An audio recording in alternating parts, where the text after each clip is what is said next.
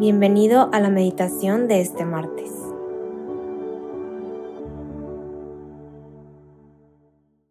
En el nombre del Padre, del Hijo y del Espíritu Santo. Amén.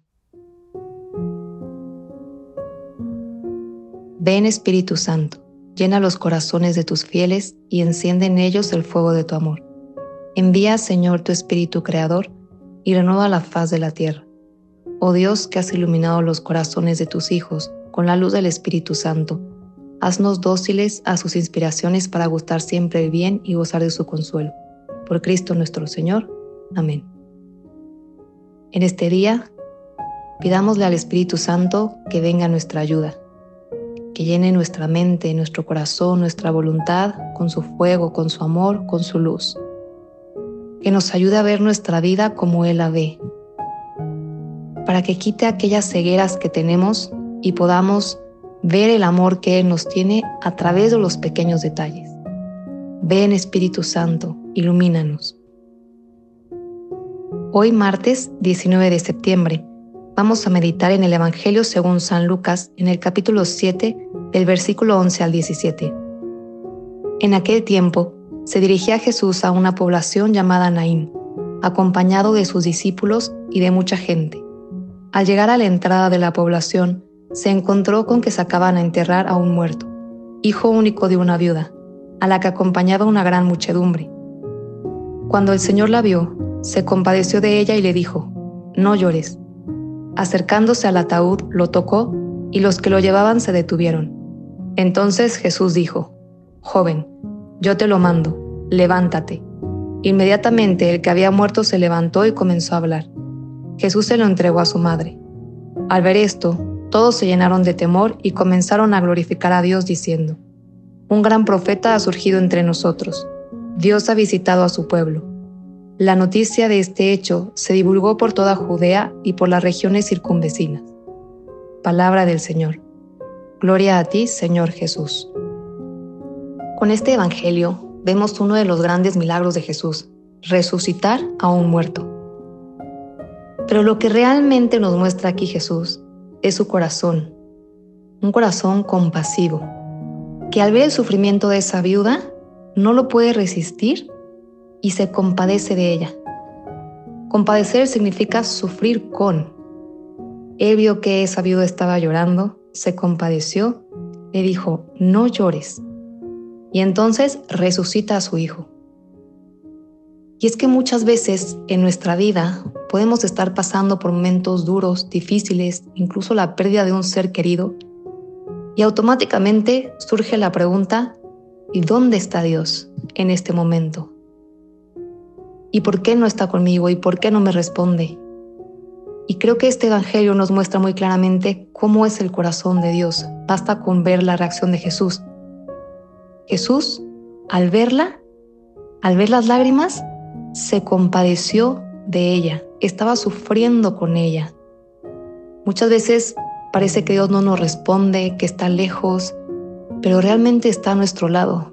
Y ante muchas de nuestras desgracias, Realmente Dios no es el culpable, es nuestro compañero, es el que no nos va a abandonar en medio del sufrimiento y el que va a secar cada una de nuestras lágrimas y el que nos va a abrazar en nuestro interior y decir, aquí estoy contigo, yo no me voy, no me voy aunque haya sufrimiento, no me voy y te acompaño. Y vemos quizá cómo se conmueve ante las lágrimas de, de esta viuda quizá pensando en lo que su madre iba a sufrir después cuando lo viera él crucificado. Y entonces Jesús, ante las lágrimas de una madre, no puede sino conmoverse. Las lágrimas de una madre es algo que derrite el corazón de Dios. Tenemos el ejemplo de San Agustín, cómo su mamá lloraba y lloraba y rezaba por la conversión de San Agustín y logró que su hijo eh, pasara de ser pues un filósofo pagano eh, que vivía con muchas mujeres y pasó de, digámoslo, un pecador público a santo, a obispo, porque las lágrimas de su mamá conmovieron el corazón de Dios y Dios siempre responde ante las lágrimas de una madre. Quizá no en el tiempo en el que queremos, quizá no de la forma que esperamos, pero siempre va a responder, tarde o temprano. Y vemos cómo es un corazón que sufre, que es tierno. También vemos que al acercarse al ataúd, lo toca y le dice, joven, yo te lo mando, levántate. También es una enseñanza y una muestra de su poder.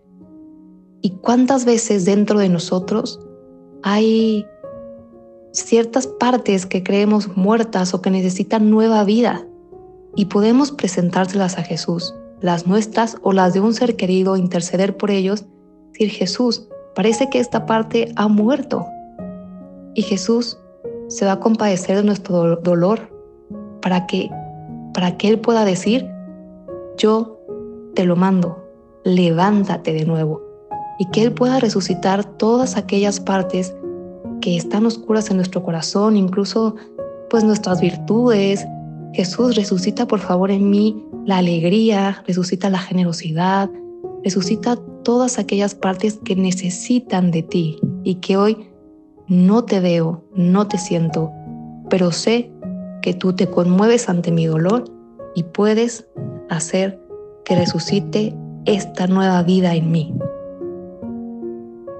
Así que te invito a que hoy por un momento pienses en aquello que te está haciendo sufrir y puedas preguntarle a Dios, ¿dónde estás? ¿Dónde estás? Puedes enojarte, puedes reclamarle, todo se vale, no es normal, pero hay una condición. Después de que le preguntes, guarda silencio en tu corazón y escucha. Escucha lo que Él tiene que decirte. ¿Dónde estás, Señor?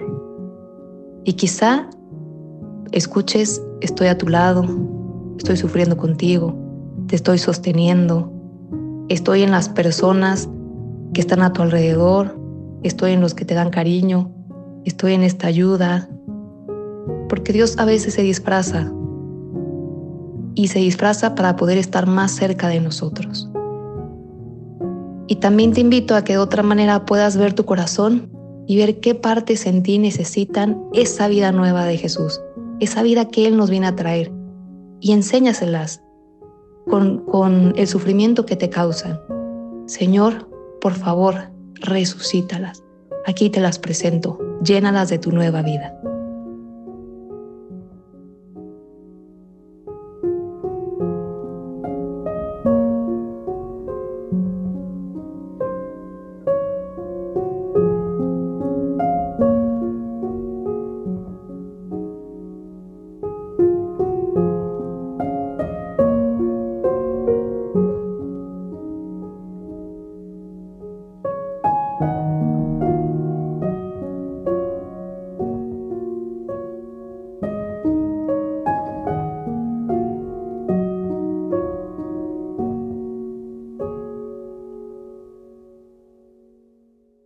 Te damos gracias, Señor, por todos tus beneficios, a ti que vives y reinas por los siglos de los siglos. Amén. Cristo, Rey nuestro, venga a tu reino. María, Reina de los Apóstoles, enséñanos a orar. En el nombre del Padre, del Hijo y del Espíritu Santo. Amén.